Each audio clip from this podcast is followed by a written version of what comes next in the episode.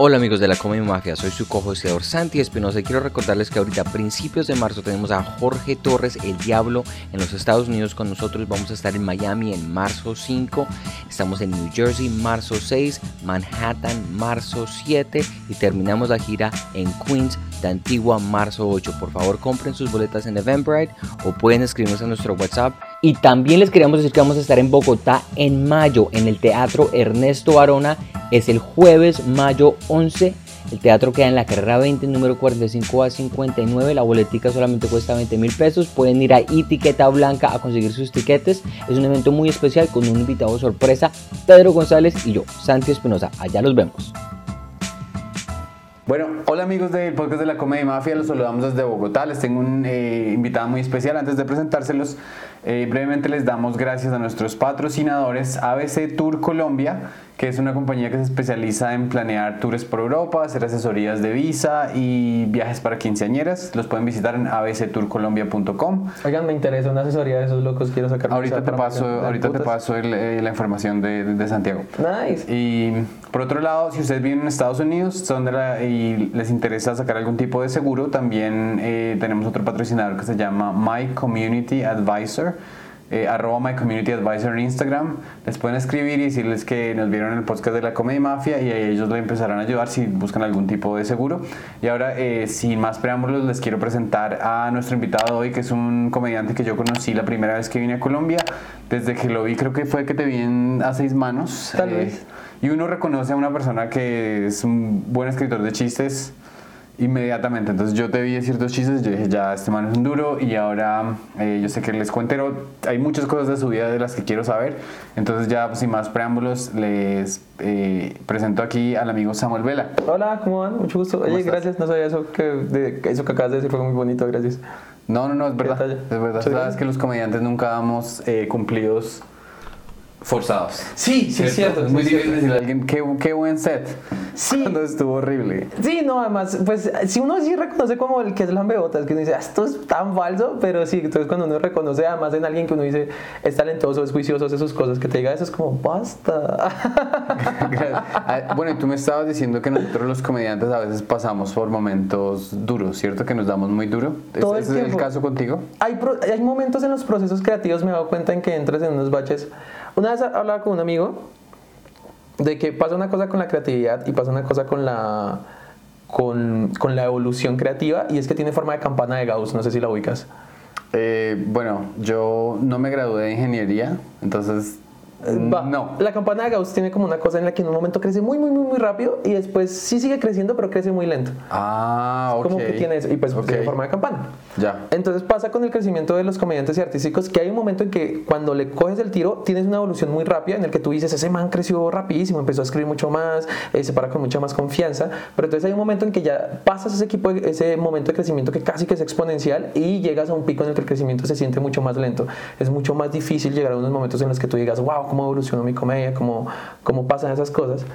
Y en esos momentos en los que intentas ser creativo, pero no sientes tanto el crecimiento como en ese momento exponencial, creo que uno logra entrar en unos baches de depresión en los que uno dice, mi trabajo es una mierda, yo soy una mierda, yo me voy a morir de hambre, yo no sé qué estoy haciendo acá, yo no sé por qué me metí en esto, yo soy un idiota, y uno no sabe con quién compartirlo porque además cuando estás en ese punto como que hay mucha gente que, que te ha dicho tú eres bueno, la vas a hacer, lo, lo, vas a lograr y como que además uno coge esa presión de creo que les voy a fallar, creo que no la voy a lograr, maldita sea.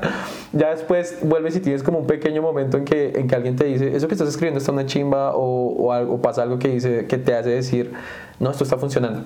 Y, y, ya vuelves a tener como un momento en que dices, no, hay que seguir, tan, tan, tan. Y llega otro momento en que vuelves y tienes un bache creativo. Y uno está en, ese, en esa montaña rusa de emociones todo el tiempo. Y además es que como comediantes y como artistas, toca aceptar las emociones que tenemos y pilotearlas. Eso no hay, no hay de otra ahí. Claro. Eh, tú me imagino que antes de ser comediante pues querías ser físico. No. ¿No? No, siempre Entonces, quise ser comediante. Desde tú, pequeño quise ser comediante. Mm. ¿Tú creciste en Boyacá? Yo soy de, y en el campo alcancé a vivir dos años. Ok, ¿de dónde?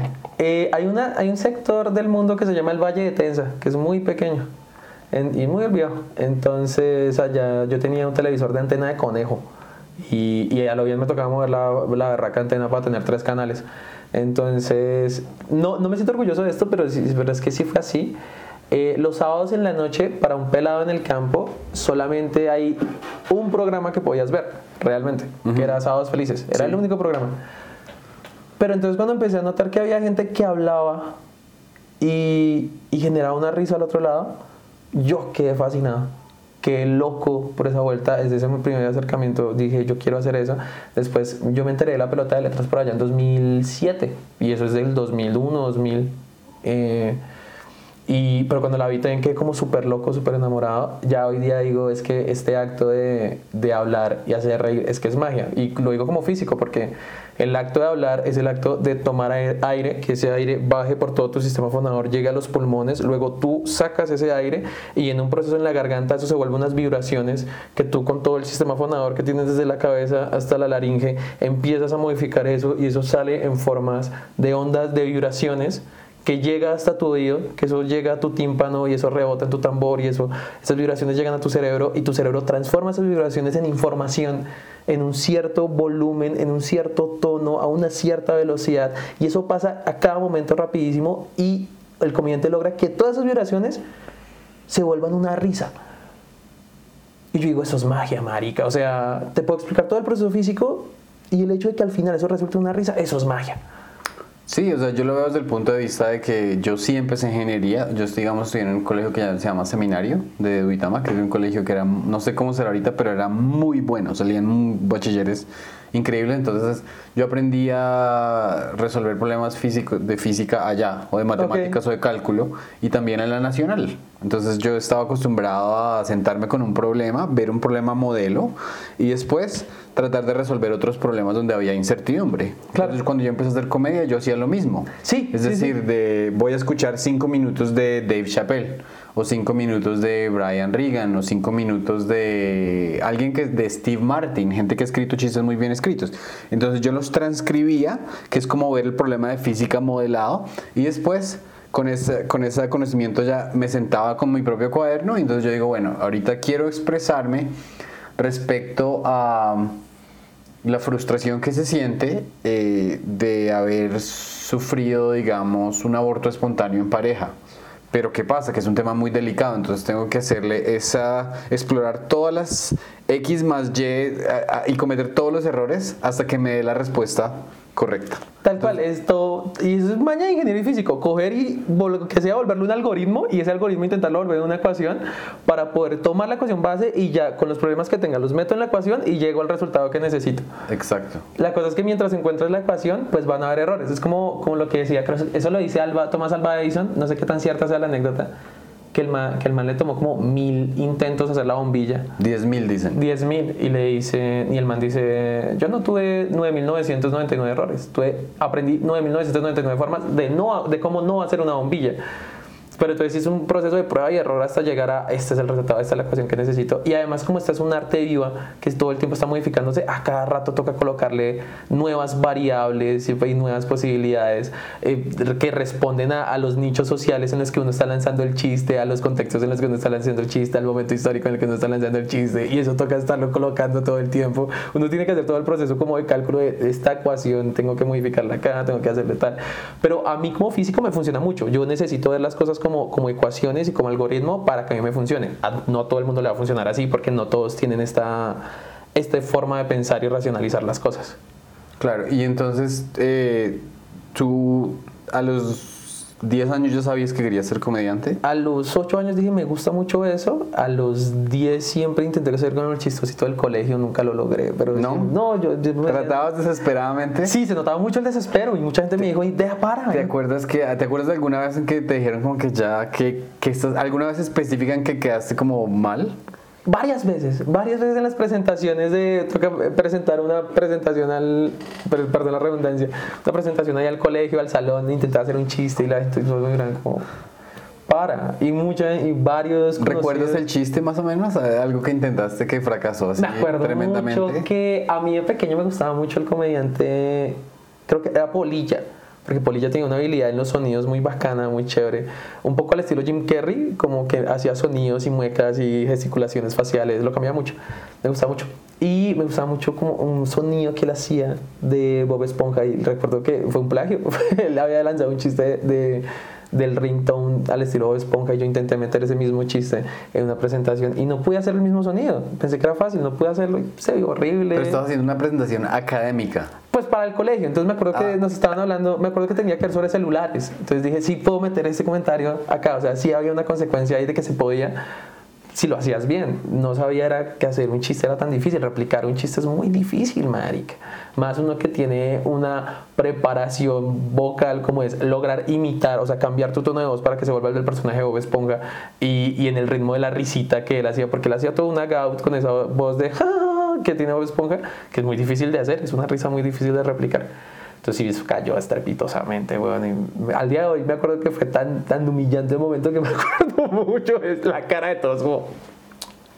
¿Qué haces, weón? Pero qué gracioso si tú pudieses volver hoy y decirle a ese niño, imagínate que algún día va a existir una plataforma en la que incorporar sonidos al storytelling hace que tus videos sean, hace- hacen que la gente se conecte muchísimo contigo. O sea, ese germen de, de- del storyteller que tiene esos efectos de sonido y eso, que te está dando mucho éxito ahorita, existía de niño y lo querías hacer, pero no sabías en el contexto en el cual era el, eh, ¿Cómo lo hacerlo? correcto. Sí, me encantaría decirle como, parce, tú sigue intentándolo que todo bien. Porque de hecho creo que eso me desmotivó para, para seguir practicando. Después en la universidad sí retomé una costumbre y es que cuando escuchaba un sonido lo practicaba y lo practicaba. Me acuerdo que en la universidad estuve un mes practicando cómo hacer chiflar con una moneda y tuve otro mes practicando cómo hacer el sonido de una trompeta con esta membrana del, del este que era que estaba en festivales de narración y alguien decía, ¿puedo hacer esto? Y yo, espere, explíquemelo.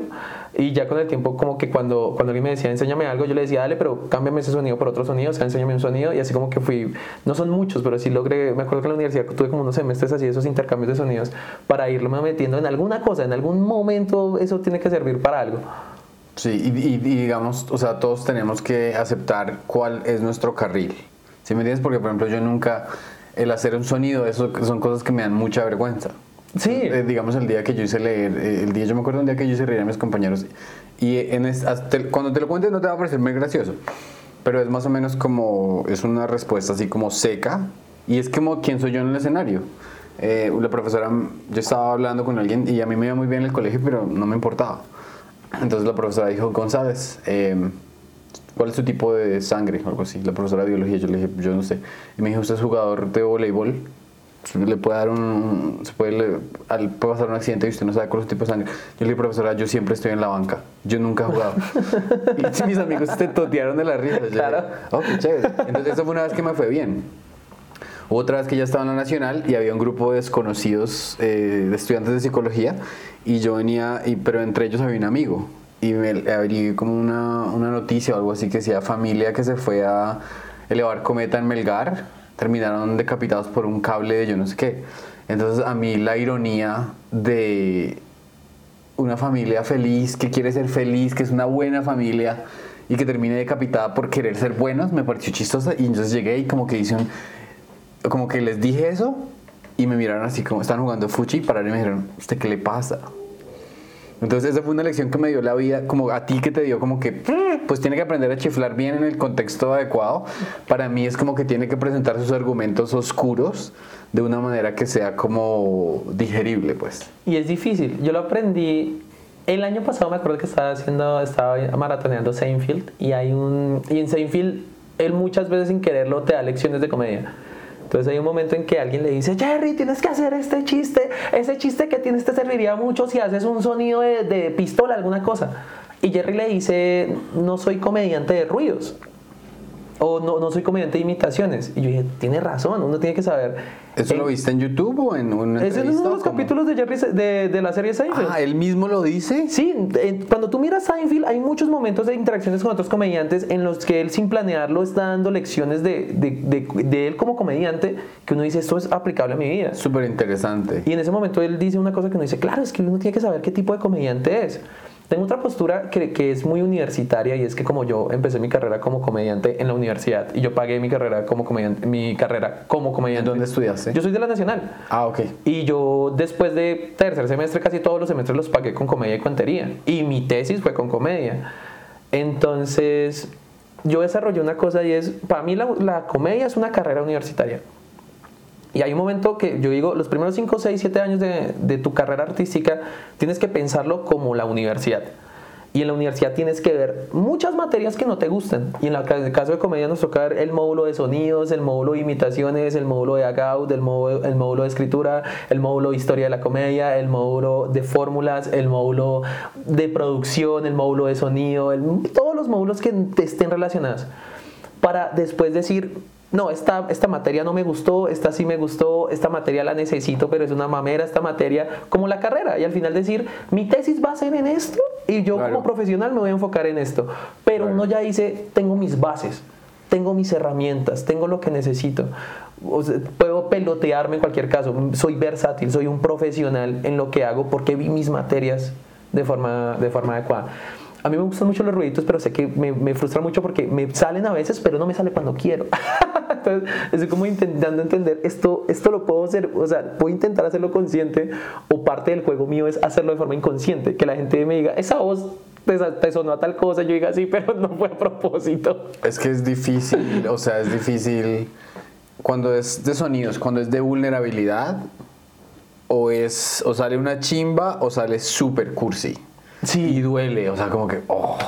Porque además es un momento que uno se abre así y, y que no caigas como... Es un riesgo violento. Sí. Eh, por ejemplo, yo me acuerdo de un amigo que se llama, bueno, un amigo del colegio seminario, que una vez nos dieron esos como, esos shows de talento, pues, que hacen el...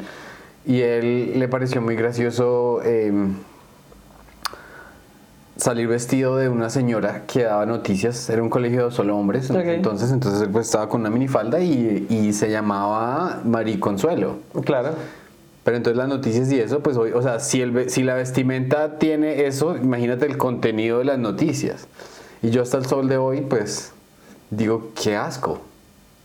Pero pues, o sea, que estábamos en décimo y estábamos molestando. Sí, y hay gente que se rió con eso porque era una cuestión. De pronto, ¿sabes qué? Uy, me encantaría tener, me encantaría tanto tener un video. Para saber qué pasó, qué hacía. Para saber qué putas. Pero claro, es que también era, era ese momento histórico y, de Colombia que los referentes humorísticos, en los referentes humorísticos había, estaba el arquetipo de, del personaje transvestido y que inmediatamente por eso tenía que ser chistoso, pero transvestido sexualizado porque ese arquetipo se hizo muy popular por Estados Felices porque fue el que se mantuvo, pero si, si mal no estoy, en, en, en Sociedad de Jaime Garzón, okay. él estaba trasvestido pero él no era un personaje, a ver, él está vestido como mujer, como periodista mujer, pero no era un personaje que tuviera minifalda y tal, pero creo que tenía otras razones ese, ese, ese hecho. claro, claro. Pero sí, entonces, eh, como, como Jaime, eso no se habla en la historia de Colombia, la muerte de Jaime Garzón cortó muchos, cortó el desarrollo de unos arquetipos humorísticos fuertes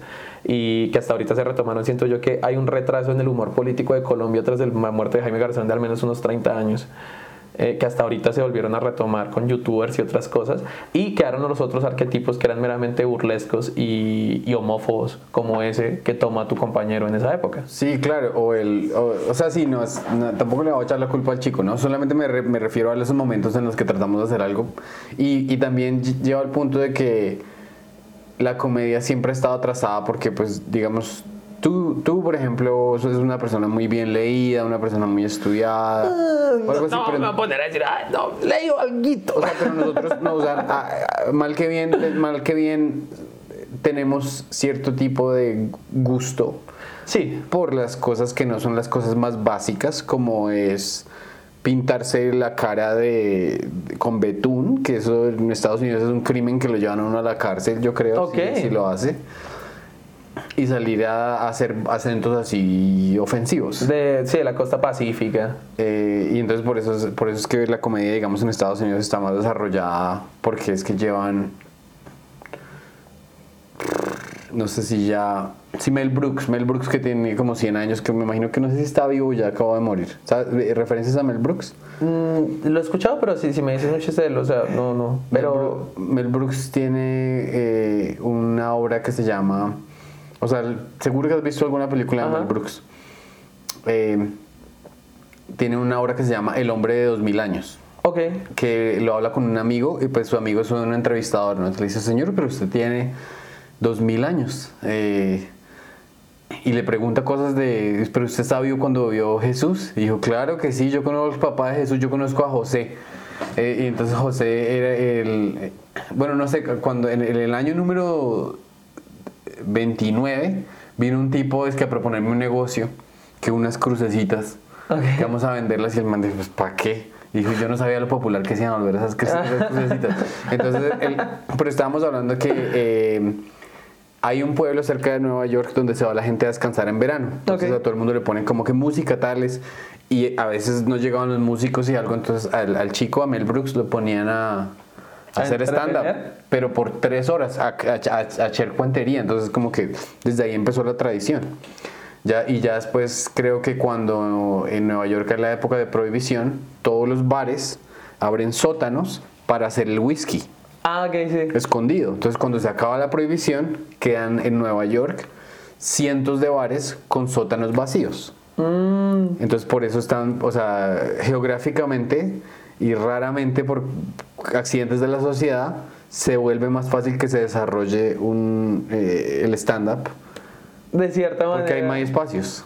Qué chistoso. Yo me acuerdo que hay un documental que se llama Los Reyes de la Comedia y creo que uno de los primeros referentes de, de comedia para llegar a stand-up comedy lo ponen en... Me acuerdo el nombre del man, creo que es 1920 tal vez, Harold Lloyd. es el Ok. Que- referencia el nombre. Incluso él sale, lo referencia en un episodio de Futurama. No sé si te acuerdas de un episodio de Futurama en el que el doctor Soybert tiene un tío que había sido cómico y había estado, yo no sé qué. Bueno, el- ese doctor creo que se llama Harold Soyberg o Lloyd Soyberg, o sea, le hacen un, un homenaje ahí al, al actor. Pero, pero digamos, ahí ya se ve que desde el 20, o sea, desde la década del 20 ya estaba la cuestión de la comedia creciendo en, en Estados Unidos constantemente. Y aquí pues empieza a crecer pues con la radio y tal, pero realmente como que ha documentado por ahí desde los 70, 60, hay algunos referentes, pero sí se siente como esa diferencia de unos 50 años, de, y además de que aquí en Colombia se... A ver, son muchos años en la radio, algunas exploraciones de los cuentachistes y, y tal, y los chistes verdes y los personajes, muy radial, cuando en los 20 ya había cine en Estados Unidos. Y, y por allá hasta los 80s y 90s ya empieza a haber cosas audiovisuales en Colombia. Esto es algo que no está escrito y tal, porque creo que no hay como una biografía así de la comedia en Colombia, pero sí se ve el retraso en varios medios por mucho tiempo que pues lo pagamos ahorita con que te sigue uno dice todavía hay gente que se transmite en, en televisión nacional y a la gente le parece chistosa. Sí, claro, y también digamos en Estados Unidos es, hay, hay como bastantes fuentes que fortalecen mucho el humor. Por ejemplo, el hecho de que Harvard hace como 70 años tiene una revista, o no sé si es de los 60, tiene una revista que se llama el Harvard Lampoon. Entonces Oh. son chicos, imagínate que la Nacho tuviera una revista donde lleva 60 años de tradición que todos llegan y, se, y hacen sketches graciosos o artículos de parodia. Entonces ya entran los, los- las mentes más duras del humor, ya se están formando desde los 16 Claro, años. de ese Harvard. Lampoon está relacionado al National Lampoon. National Lampoon, creo que ellos escribieron las películas del National Lampoon. Ah, Entonces, eh, si tú buscas, después te paso el nombre porque hay un documental, Sí, creo sí. que está en Netflix, sobre el origen del Harvard Lampoon. Oh. Del Harvard Lampoon sale, por ejemplo, Conan O'Brien. Conan O'Brien sale a escribir a Los Simpson. Pero, él, o sea, él en la mesa de escritores él los desbarata y alguien dice Conan O'Brien es demasiado para mantenerlo encerrado en una de estas. Entonces a Conan O'Brien le dan su propio show. Referencias a Conan O'Brien es uno pelirrojo que es así todo como Ah, creo que ya sé, creo que incluso en Los Simpsons sale un personaje burlándose de él. Sí, sí, sí, exacto. Entonces eh, eh, es una mente muy brillante y ellos son los que están todas las noches haciendo cinco monólogos de chistes de cinco minutos sobre las noticias. Entonces el humor ya puede ser más político, tiene muchísimas más. Pero lo bonito es que ya, lo bonito es que esos límites ya se están desapareciendo porque todos tenemos acceso. O sea, tú estudias Seinfeld, o tú puedes estudiar a Louis C.K., a quien quieras, e ir y ejecutar o sea, aprender esas lecciones y transmitirlo de tu manera, hacer comedia de tu manera. Ahí vamos. Igual siento que en Colombia hay una cosa que se ve mucho en Estados- en Estados Unidos y es que, claro, eh, uno nota eso que acabas de decir, que como que no solamente se forman en la tarima, sino ni en la radio, sino que se pueden formar en una revista, de ahí saltan a producciones, de ahí saltan a televisión, de ahí saltan a periodismo, de ahí saltan... Hay muchas ramas. Entonces aquí como que todavía está ese sesgo de que te- tú dices eres comediante y es como, ah, ¿dónde te puedo ver?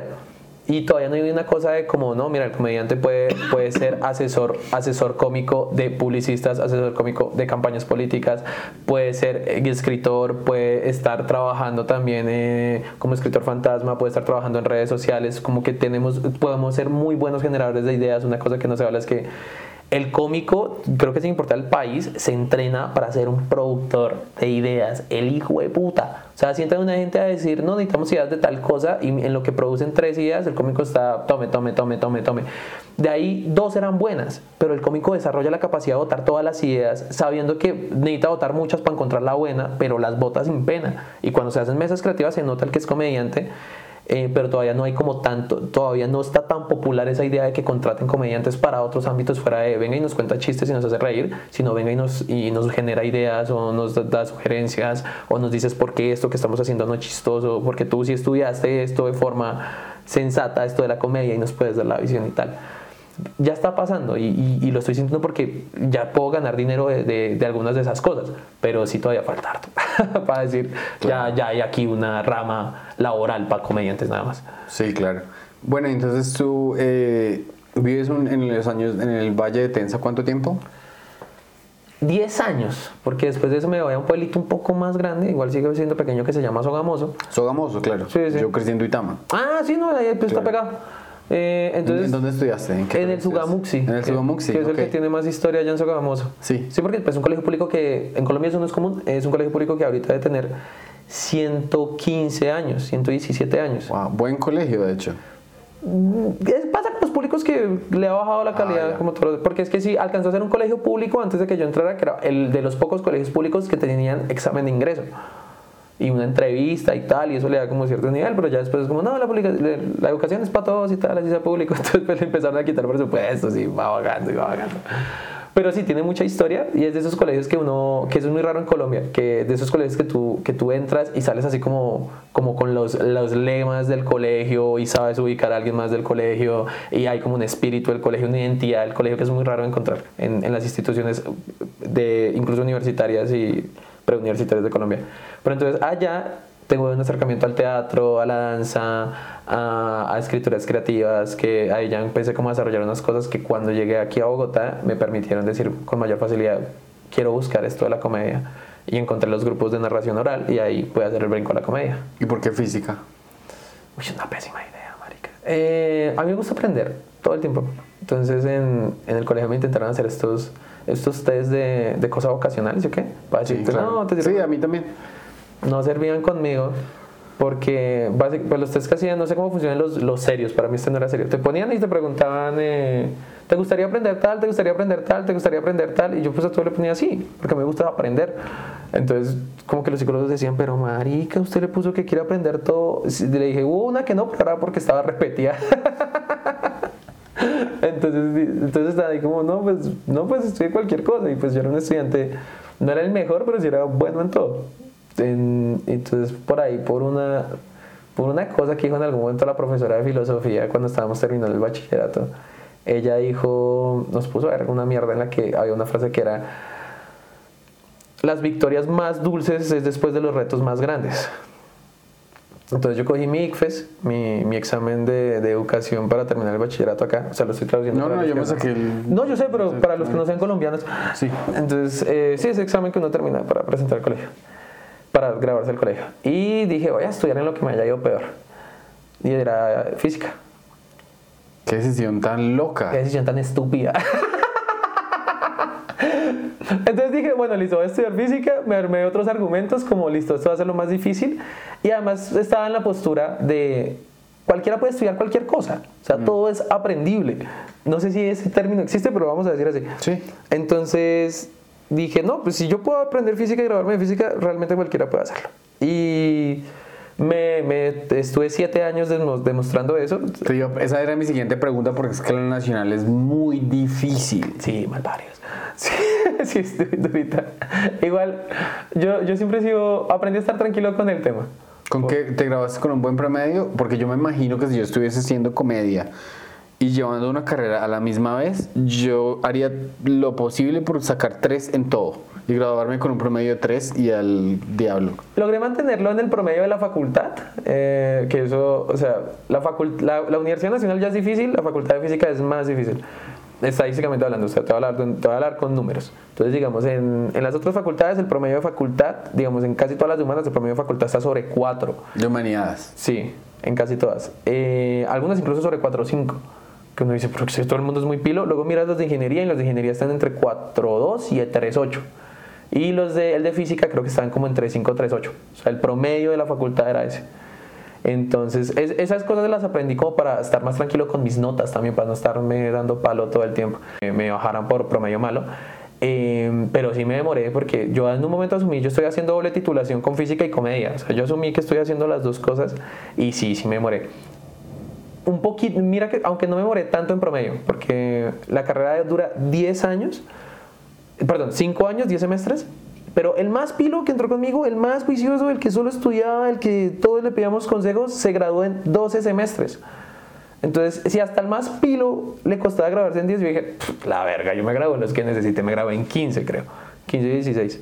Entonces fue como, sí, la logré, estuvo bien en el promedio aprendí a pilotearla con calma. Resulta que la, la, forma en la que es, la facultad en física pega para ser comediante. Te permite muchas licencias, como irme tres semanas a un festival y llegar a presentar parciales y, ah, no había problema. Ya, ya, ya. Entonces sí logré pilotear. Creo que el hecho de que los profesores sean malos profesores, porque por eso mismo les importaba un culo uno que hiciera mientras llegara al parcial, me permitió hacer la cosa y mantener el promedio. ¿Y alguna vez ejerciste?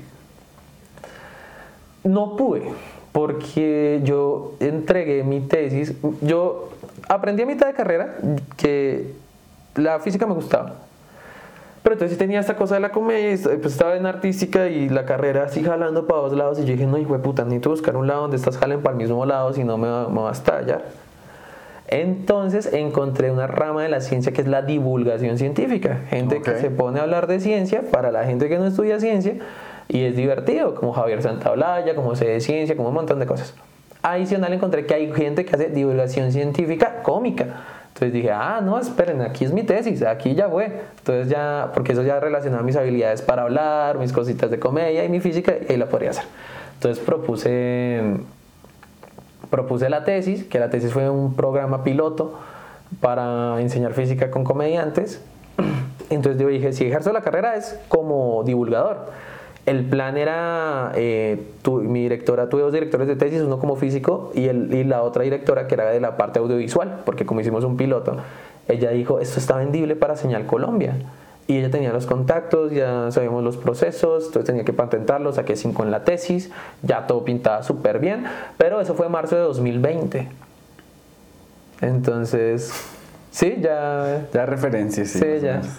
¿Ya? Estábamos ahí, estaba todo muy bien, marzo 2020, encerrados todos, los proyectos que no fueran para ahora no se podían seguir haciendo, se estancó ahí eh, y yo dije, bueno, si en algún momento puedo ejercer la carrera de ser como divulgador, estoy en un momento en mi carrera como comediante que es como, tendría que ser una muy buena oferta como divulgador o como, o como promotor de ideas eh, para enseñar ciencia, para que yo me, me cante por hacerlo, porque, porque sí, o sea, durante estos tres años desde que me gradué me he puesto a trabajar mucho y a ir haciendo una, una hojita de día que me sirve para decir, no, no, no, o sea, yo necesito un trabajo, una buena oferta laboral para dejar estas cosas que estoy haciendo donde tengo unas libertades y puedo vivir de forma decente.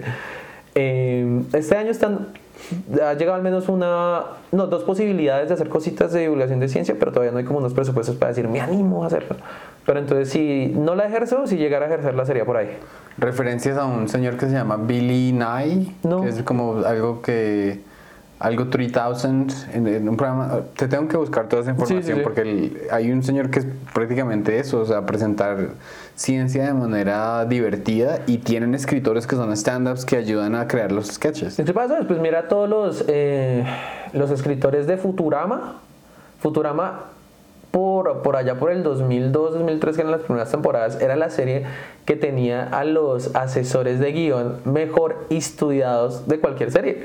Porque es que Futurama, tú miras y tiene referencias a física cuántica, a teoría de cuerdas, a viajes en el tiempo, a un montón de cosas que eso no lo hace un guionista, sino más leyendo ciencia ficción. Ellos tenían unos asesores que eran magis, eh, doctores en física para hacer eso. Ya ahorita uno encuentra muchas series que han tenido asesores así de ese nivel y digamos, The Big Bang Theory también tuvo asesores eh, que hicieron eso, pero pues obviamente eso tuvo que ser gente que A, estudió en ciencia y B, estudió comedia para poder decir, vamos a hacer chistes aquí y acá y está. Pero es muy sesgado. Aquí en Latinoamérica, por mi tesis tuve que era aún más sesgado el humor científico. Tanto así que el único grupo de divulgación científica cómica en Latinoamérica para 2020, que era mi tesis, era uno argentino que se llamaba Popper. Y era tan, tan sesgado el nicho, pues la, la, cantidad de divulgadores cómicos que me acuerdo que ellos tenían pues la gira por Argentina y creo que por Bolivia y por Perú, porque ni Bolivia ni Perú tenía esa oferta. Y aquí en Colombia, creo que mi tesis fue la primera tesis de divulgación cómica, al menos en la Universidad Nacional de Bogotá porque yo no encontré ningún referente. O sea, en la Nacional no había, de pronto, de pronto si había una, era, podía estar en la, en la ciudad de Medellín porque ellos tienen el Parque Explora, que son unos tesos en divulgación y son muy, están muy a la vanguardia. ¿Parque Explora aquí en Bogotá? No, es en Medellín. Ah, ok. Que es como el primo paisa de, del planetario y de Maloca. Ya. Eh, ellos están muy a la vanguardia de, estar, de, de, proponer ideas, ellos han hecho divulgación con raperos, con grafiteros, con, con las comunas, han hecho muchas cosas y tenían ahí una cosa como de comedia, pero no sé si hicieron tesis con eso. Entonces, no sé, o sea, no, nunca me atreví a decir que fue la primera tesis de divulgación científica cómica en el país, pero sé que en la nacional al menos sí fue. Ya. Bueno, y entonces, eh, hay mucha gente que tiene el deseo de hacer algo, pero digamos va 100 open mics antes de pararse. ¿Cómo, ¿Cuándo te demoraste tú en parar? O sea, tu primera parada no fue stand-up, tu primera parada fue cuentería. Fue cuentería. ¿Primero tomaste una clase y te guiaron o te tiraron al ruedo así nomás? No, no, la Nacional tiene... En ese momento tenía dos grupos. Uno era el grupo artístico institucional de la universidad, así como quien entra a la banda sinfónica de la universidad o al grupo de danzas de la universidad. Bueno, había grupo de narración oral de la universidad, pero lo dirigía un comediante. ¿Quién? Rafael López. ¿Rafa? Rafa. Oh, wow. Que Rafa más es filósofo de la Nacional. Que Jerry Seinfeld estudió filosofía. No, y siempre ha dicho que la comedia es tú llegas, pones una hipótesis, la pruebas y, y sacas una síntesis. Hay, hay un comediante estadounidense que se llama Dan Soder, que el tipo es muy bueno. Y el tipo te dice cosas como que los más patriotas, a los que más les gusta el fútbol, también a veces son muy patriotas sobre las armas. Entonces dicen a mí el, a mí el ejército no se me va a meter aquí. Yo necesito mis armas. O sea, tú sabes que esa, esa enmienda de la Constitución se hizo cuando había, ¿cómo se llaman? ¿Mosquetones? O, Ajá, sí, ¿cómo los mosquetes. Mosquetes. Una, una vaina que tiene una bala. Entonces el ejército tenía una bala, pues el señor decía, pues yo también tengo que tener una bala y una puya, porque si viene un soldado, pues bien. El señor dice... Ah, las bayonetas. Las bayonetas, exacto. Pero entonces el tipo dice, esos mismos que les encanta el fútbol y que son patriotas, tienen un arma para defenderse en caso de que el ejército venga. Se dice, señor, el ejército es Tom Brady de las armas. Entonces tienen muchas armas. Si el ejército viene a mostrarle a su casa, usted debería decir, uy, entre y muéstrame todas las armas. O sea, usted no puede hacer nada. Entonces, los, es, si ese chiste, es un chiste como, los, no lo estoy diciendo muy bien, pero es un chiste estructuralmente muy bueno. Y el tipo dijo que eh, después de que se leyó como unos, creo que es Epícteto o no sé, un libro que se llama Cómo ganar una discusión. Mm, El tipo dice que la comedia es un debate. todo el tiempo. Hay una frase que me- yo la aprendí de Rafa López, pero no sé quién la dice que es, la comedia es defender lo indefendible.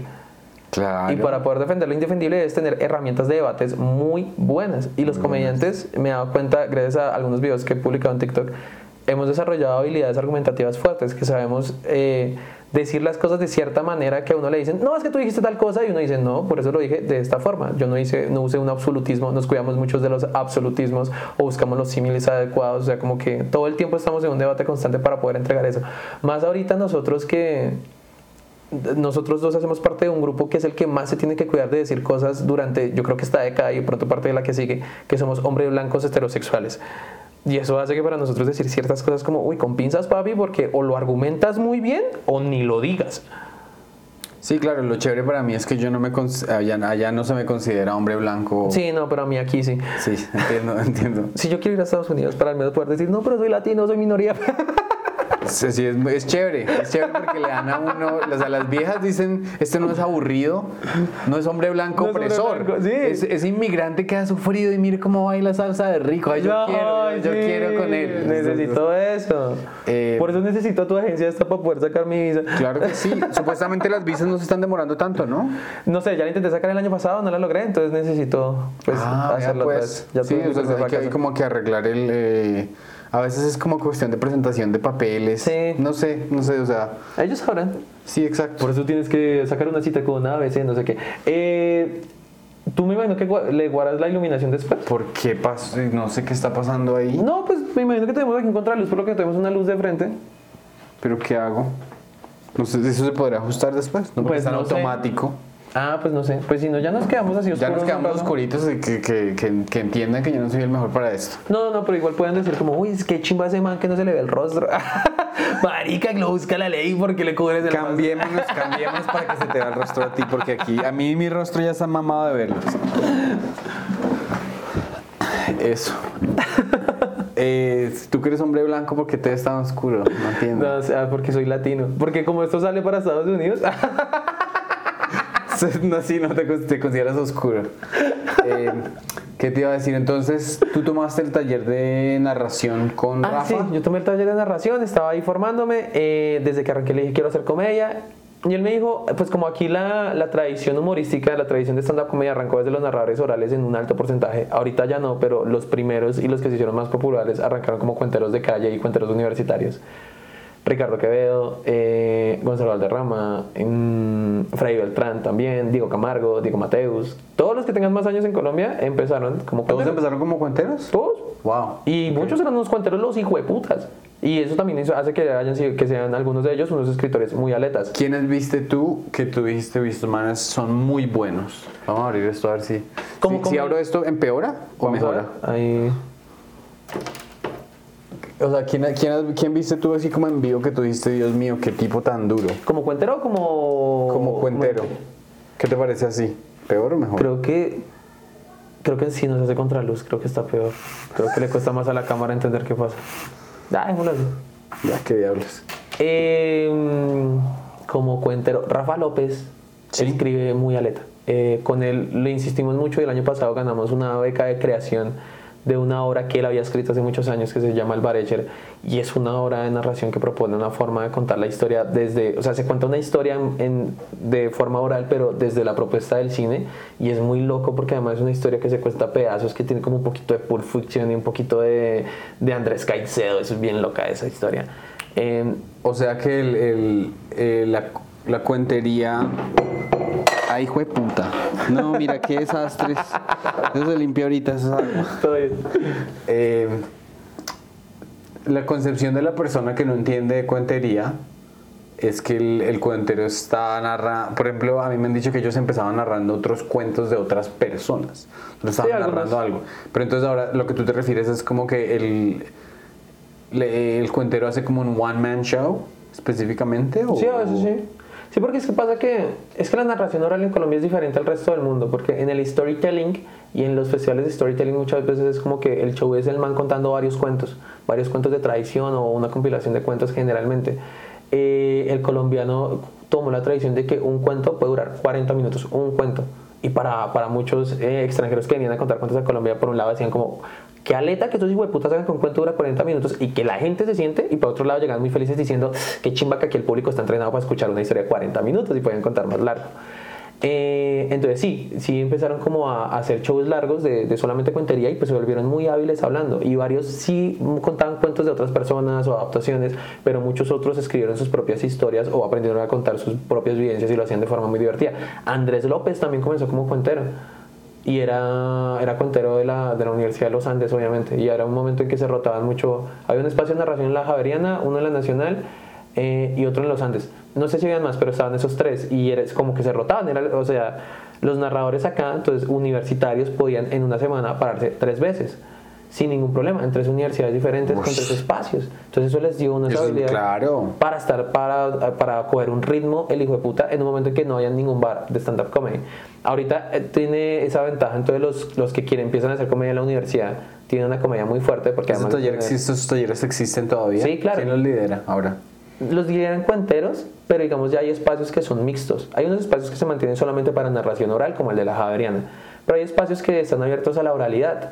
Entonces, digamos, yo tuve esa bendición junto a varios de la distrital de que, de que digamos, empezamos en la universidad, todavía no había comedia 7 a 7 eh, todos los días de la semana como pasa ahorita en, en Bogotá, pero entonces sí podíamos pararnos una vez en la tarde y una vez en la noche.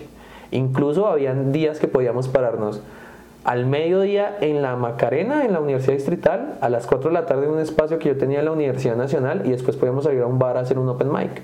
Porque era un jueves, entonces en una parada los universitarios teníamos tres paradas, entonces empezaron a coger un ritmo pues muy aleta, adicional de que estaban de que hay algunos festivales universitarios de cuentería y comedia, entonces lo mismo, te ibas a un festival y podías pararte toda la semana, dos, tres veces, adicional de lo que te pudieras parar después por tu lado.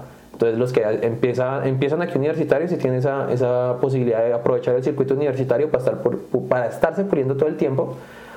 Y eso es muy chévere porque el público más fácil, el mejor público para comedia es sin duda alguna el universitario.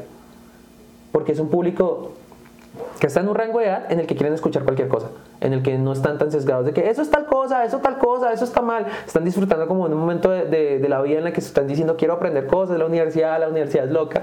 Y adicional es gente que está constantemente aprendiendo.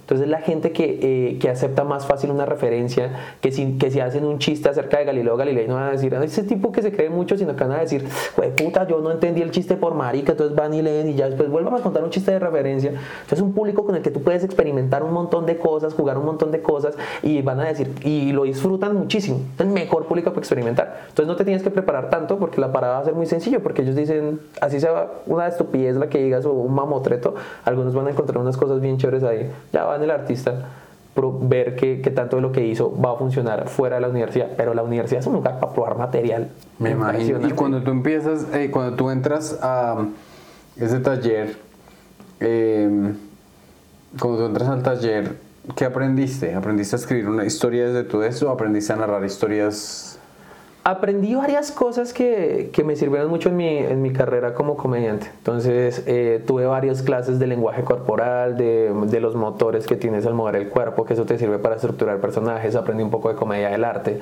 que eso también te sirve para mejorar unas posturas y entender que, de que si vas a hacer un personaje o un momento de out, que sea un personaje todo tétrico, tienes que mandar el pecho para atrás y la nariz de cierta manera y tus manos. Aprendí obviamente toda la cuestión de resonadores, de cuidar la garganta, de modular la voz, de aumentar y disminuir la velocidad con la que hablas.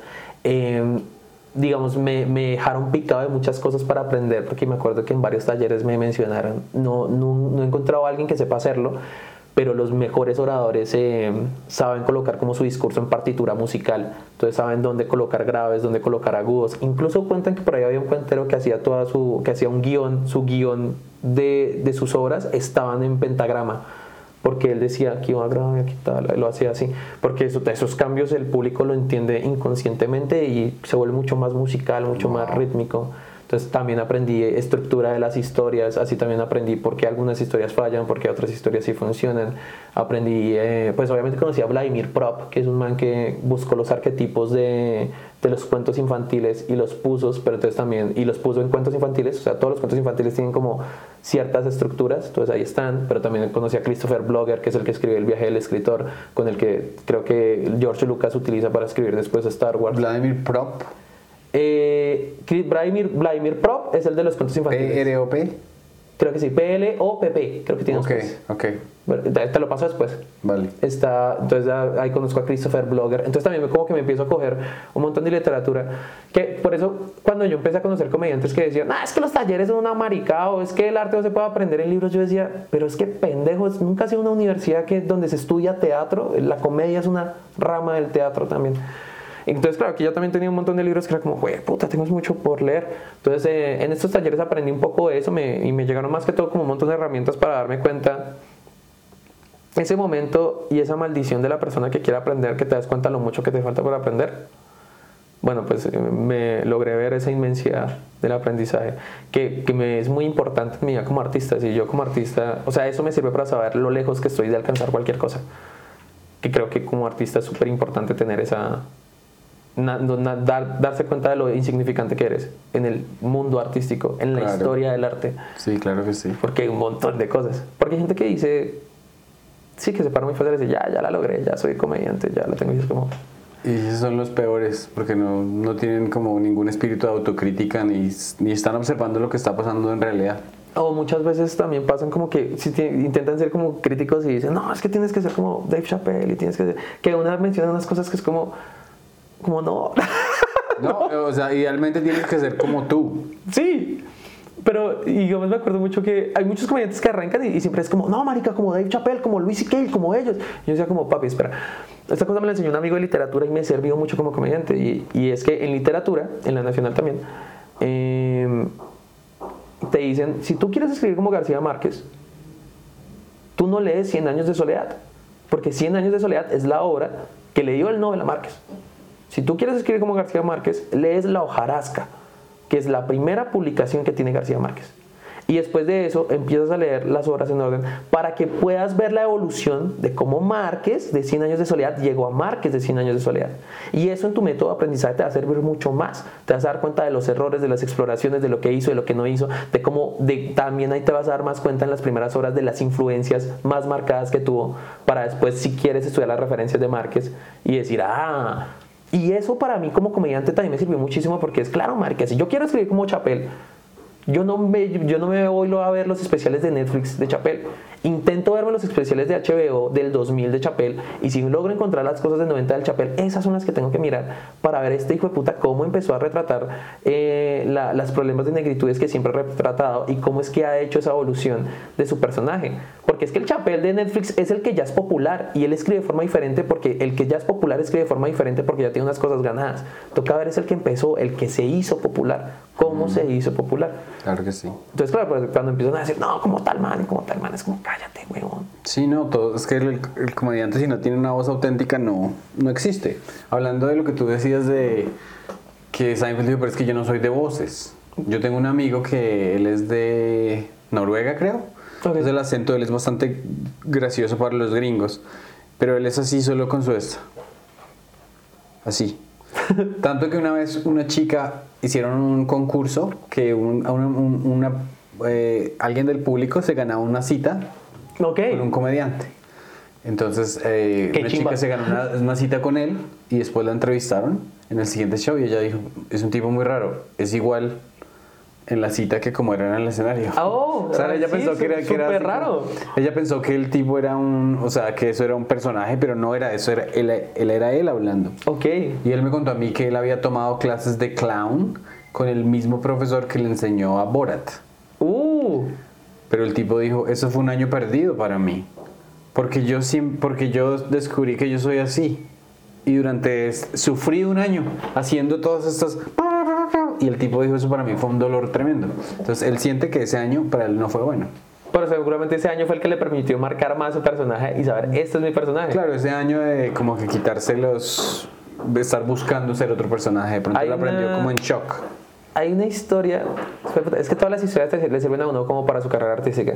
En la, en la historia de vida de, de Siddhartha Gautama, de Buda, eh, el man falló mucho encontrando el método de meditación que después es- el que utiliza para llegar a la iluminación. Porque Siddhartha primero estuvo, él era un príncipe, tenía todas las cosas que tiene un príncipe, y luego el man se puso en una austeridad absoluta, y en mitad de la austeridad absoluta se dio cuenta que ese tampoco era el camino, y el camino de Buda es como un punto medio en el que no tienes tanto ni tampoco tampoco. Pero, pero claro, si él no llega a la austeridad absoluta, o como tu amigo no tiene este año sufriendo como clown, él no puede llegar. Mi punto es este.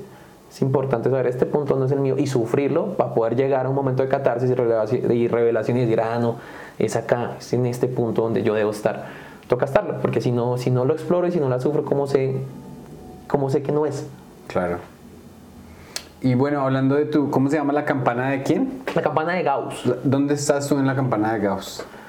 Yo creo que ya pasa ese momento exponencial, porque creo que ese momento se llega muy, se llega con juicio en los primeros dos años o tres años de comedia, que es el momento en que tú ya te puedes parar, ya haces reír, ya sabes que tienes material que funciona, ya, ya sabes muchas cosas.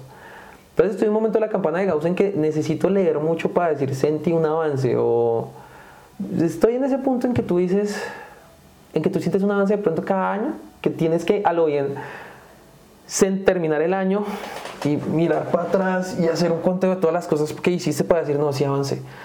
Porque, porque hay un momento en que es que el avance es muy evidente en un momento. Y además, entre, entre más creces, que uno es más, uno es más mal parido con uno mismo. Entonces, a lo bien uno tiene que llevar- hacer un conteo de cosas para decir, no, no, no, sí avancé.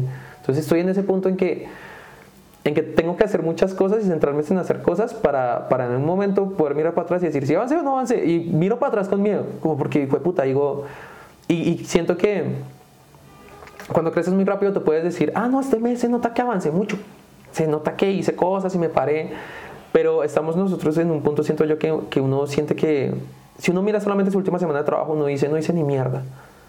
Tienes que ver todo el año para decir, ok, avancé tanta tantas páginas de un libro o escribí tantos guiones, tuve tantas paradas, tuve tal momento, tuve tantas entrevistas y decir, ok, no, sí avancé.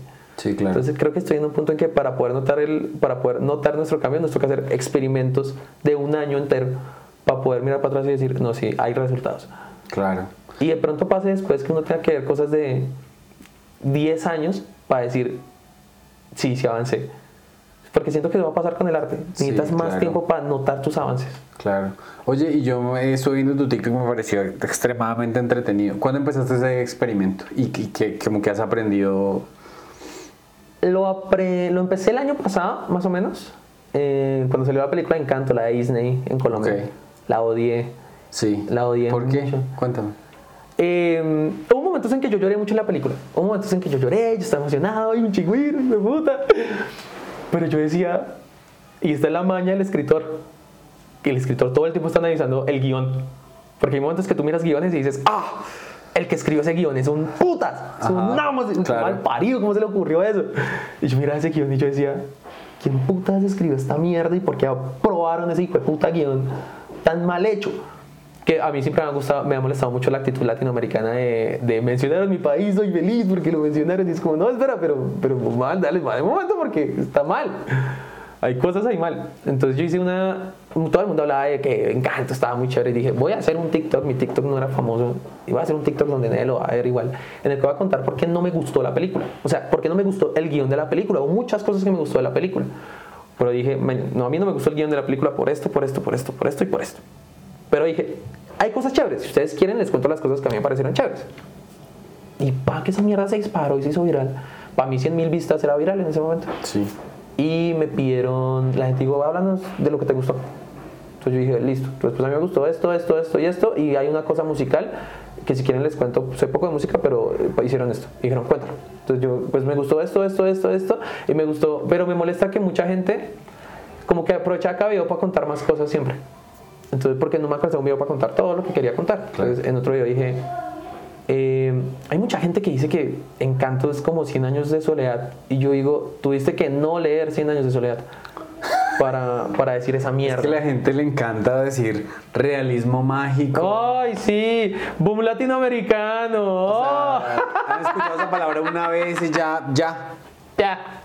Entonces, como, como si les dije a la gente, si quieren les hago un resumen de 100 años de soledad. Ese lo vi y me encantó. Y dijeron hágalo. La cosa es que no pude en tres minutos. Pero ¿cómo hiciste para acordarte?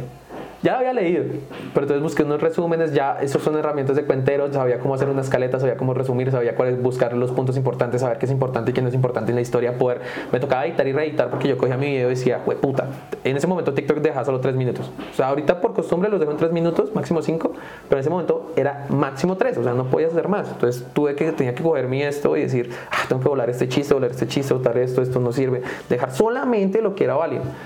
Pero claro, no pude hacerlo en tres minutos a la primera. Me tocó resumirlo en nueve trozos de tres minutos y hacerle un resumen a ese resumen para que así sí me quedara en tres minutos.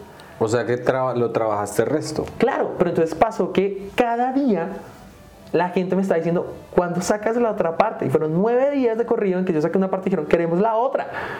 queremos la otra, y queremos la otra, y querían la otra. Entonces nueve días así hasta que saqué el resumen del resumen. Y un momento que hasta mi suegra, porque en ese momento vivía con mi novia y mi suegra, mi suegra le decía a, a mi novia, dígale a Samuel que saque, que vaya y grabe. Qué risa, huevón. Si tienes público hasta en la casa. Claro, man. Los, que les vale huevo, los que dicen, ay, no me hable otra vez de lo que está haciendo. Comediante egocéntrico fastidioso. Entonces, ¿qué pasará? Eso fue loquísimo. Eh, la gente me empezó a, pedir resúmenes de libros, hice los que pude, pero es que yo encontré que quería hablar también de cosas ñoñas, quería hablar de anime. Me di cuenta que en esa exploración que a la gente eh, le gustó la forma en la que yo estaba contando las cosas en internet yo ya sabía una cosa igual por haber estado un rato como guionista, un rato como cuentero, un rato como comediante y a mí intenté hacer una exploración en, la, en, el, en el humor gráfico. Y yo ya he aprendido que toda idea es buena, pero no toda idea es para todo formato. Y era una cosa que, que, yo lo tengo como mantra en mis, en mis decisiones creativas. Es como, esto de pronto está chimba, pero no es para un formato que sepa manejar. Entonces ahí me, me encontré explorando unas cosas que no había podido explorar y, que además no podía hacer en tarima, como el hecho de que pues como puedo hacer cortes, entonces puedo salir de acá, puedo salir de acá, puedo salir de acá, puedo girar la puta cámara, puedo hacer lo que se me la puta gana. No soy, cinema, no soy cineasta, entonces me vale huevo el racor, puedo cagarme en el racor, puedo no tener continuidad, puedo hacer muchas cosas. Y me pongo a explorar eso y ahí me fui encontrando varias cosas. Me encanta el contenido de libros, pero, pero pues es que es más exigente de sacar. Entonces no lo saco tanto, pero también, o sea, lo quiero sacar más, pero es que me encontré después contando chismes y a la gente le gustaban los chismes y me gusta contar chismes porque ahí siento que salen buenos momentos después para comedia en tarima. Me encontré contando cosas ñoñas pero claro estás tallereando o sea así como que estás tallereando y estás hablando. Qué interesante. Y cuál es el em, cuál fue tu primer chisme que la gente se, por el cual la gente se interesó mucho algo que me molestó mucho, oye, pero mira que no me acuerdo, o sea, me acuerdo que en ese momento fue gracias a, Encanto y Cien años de soledad que me dispara. Y el primer chisme que conté.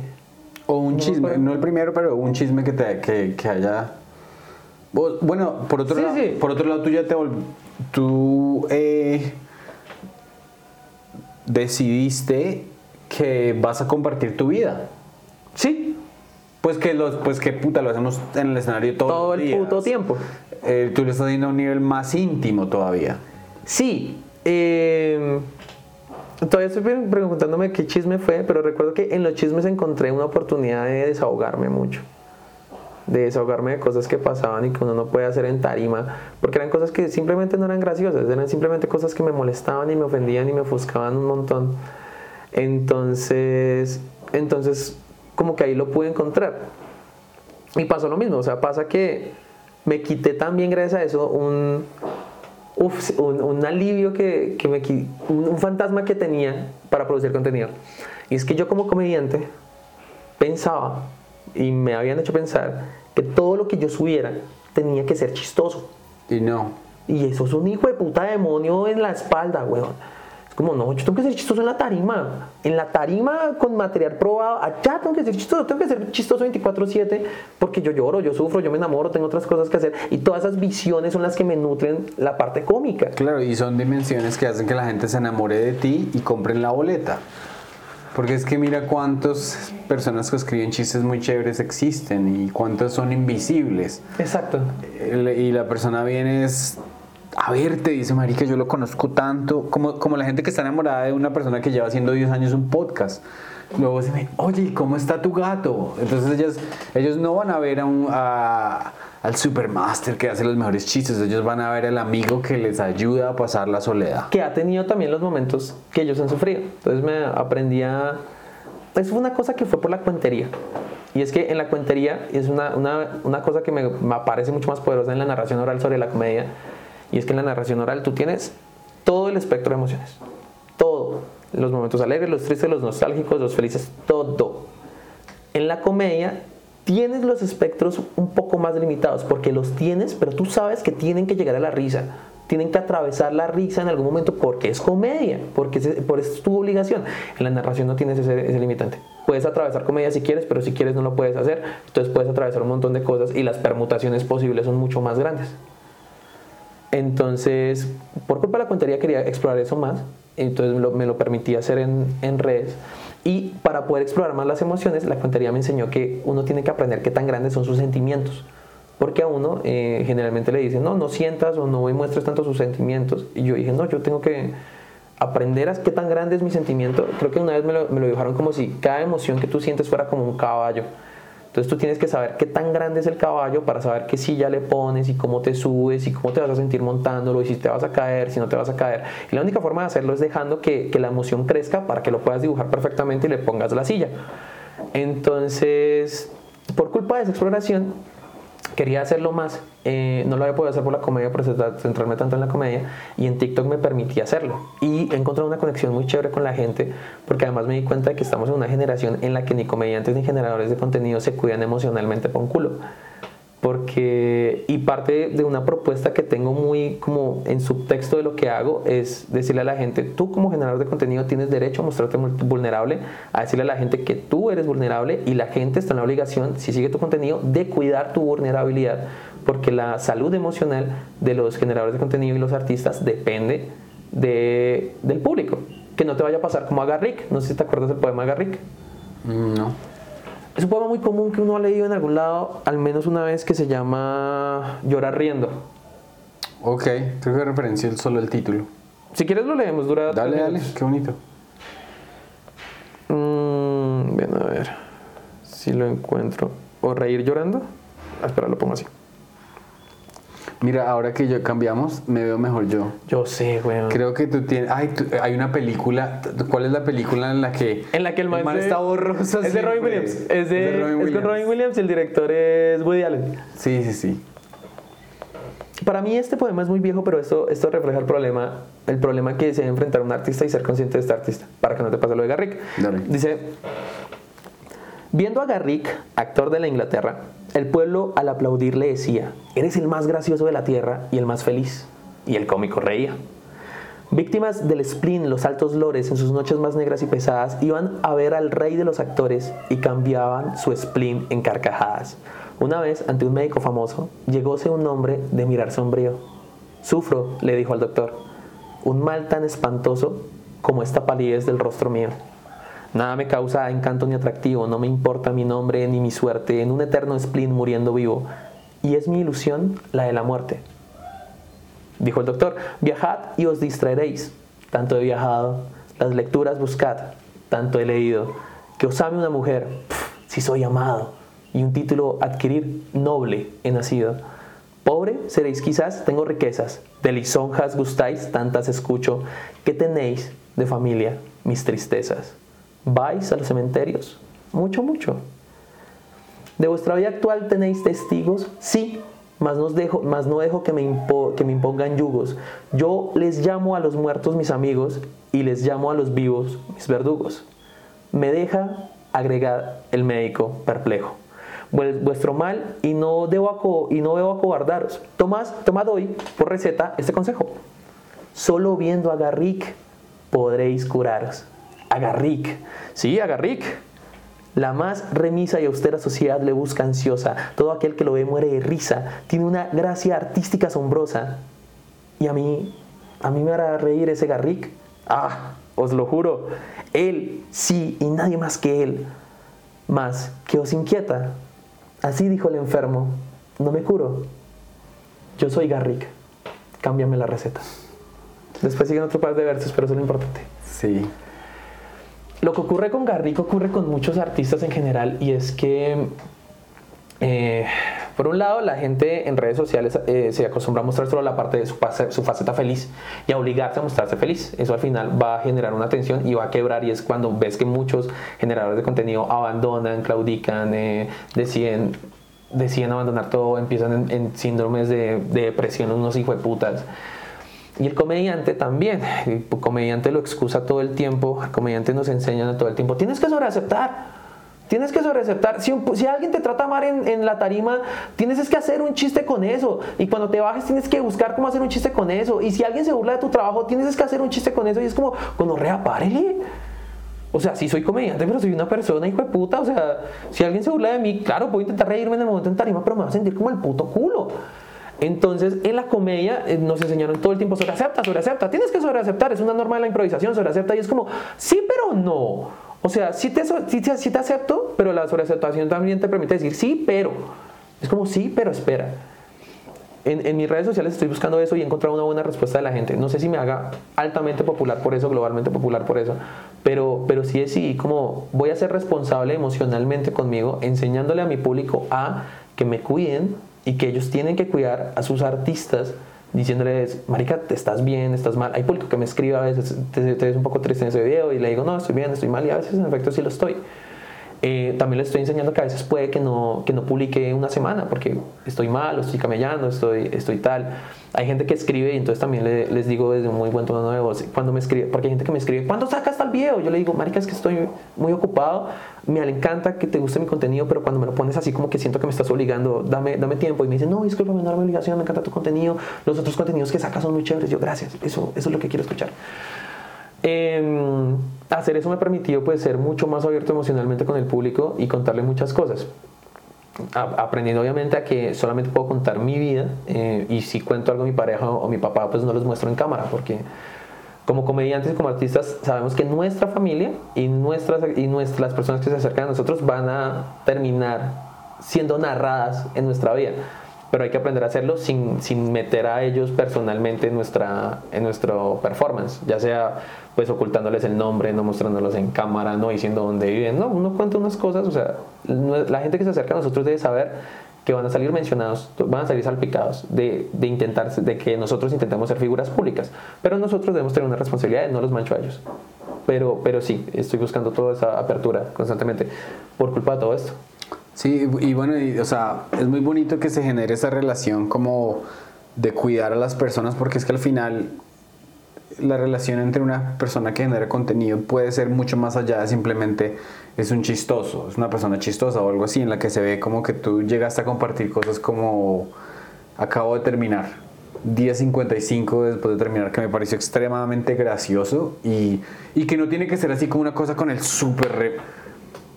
Pero que, o sea, como que esa, eh, uno el que dice 10.56, me siguen llamando ellos no sé qué, que entró Fernando al apartamento antiguo y está el, el emoji derritiéndose y como que, uff, aquí me contaron tanto, tanto, y, y o sea, la, la, me imagino que por eso es que la gente genera esa, esa conexión tan poderosa contigo.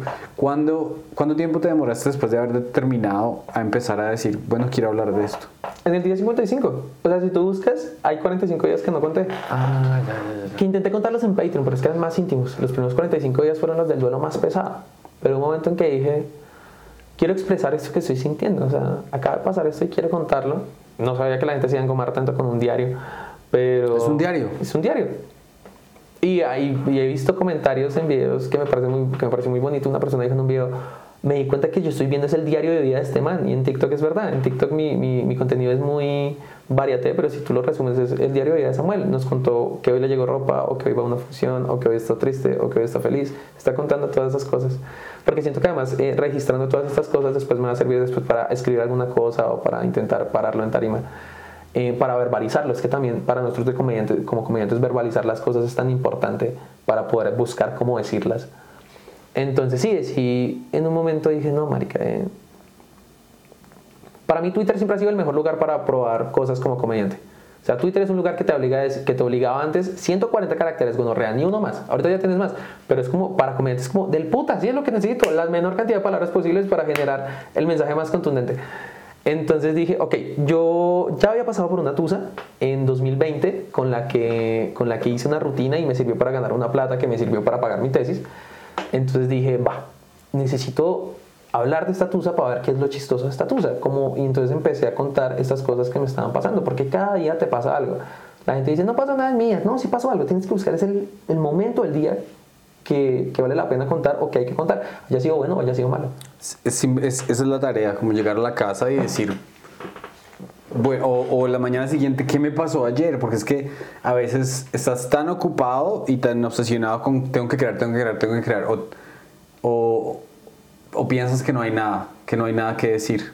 Pero hay unos fragmentos así de pequeños de tu día que sí te hicieron sentir de cierta manera, entonces es, esa expresión es muy, es muy importante. Es ese momento, ese momento de decir, ¿cuál fue el día, cuál fue el momento del día en que sentí una emoción más fuerte? Haya sido triste, haya sido feliz, o sea, ¿cuál es el momento? Entonces ahí cuando yo digo, no, si el momento más fuerte del día fue cuando me llamaron y me dijeron, llegó Fernando. Que Fernando no sé quién era y bien, y bien pudo ser... Eh, sí, el delivery, el, el rapi. Era un veterinario, veterinario, que iba a revisar al perro. Ya. Pero, pero sí, cuando sonó eso fue como... todo, Además, de que, además contiene un elemento dramático, entonces ¿por qué no decirlo? Sí, claro. Y además de que el día siguiente y también pasó fue... Eh, me siguen llamando al apartamento y llega un tal Fernando y al día siguiente, hoy llega un paquete a la casa. No me enteré porque ahora sí quitaron mi número los de la portería. Entonces, como hijo de putas, no lo pudieron quitar ayer. sí, claro. Pero qué bonito. Bueno, ¿y tú en, el, eh, en, alguna vez has referenciado por qué terminaste o es algo que prefieres tener privado? No, no, no, no. no. Eh, lo estoy esperando, digamos. Lo que pasa es que esta pareja que, que con la que estuve eh, salió en muchos de mis TikToks. Mm. Entonces sí pasó en este, en este diario que muchas personas eh, que sabían quién era empezaron a escribirle. Mm. Entonces yo en ese momento dije, a ver, ella, ella intenta respetar el hecho de que como yo soy figura pública, intento ser figura pública, ella pues va a querer terminar untada, pero yo tengo que ser responsable y decir, no puedo seguir hablando de esto si la van a seguir molestando porque ella no tiene esa responsabilidad. Claro. Entonces dije, eh, si hablaré de esta terminada, en tiempo después, cuando la gente ya haya olvidado quién es esa persona, para que no le asignen un rostro a ella y así solamente se imaginen una ex con la que, con la que tuve.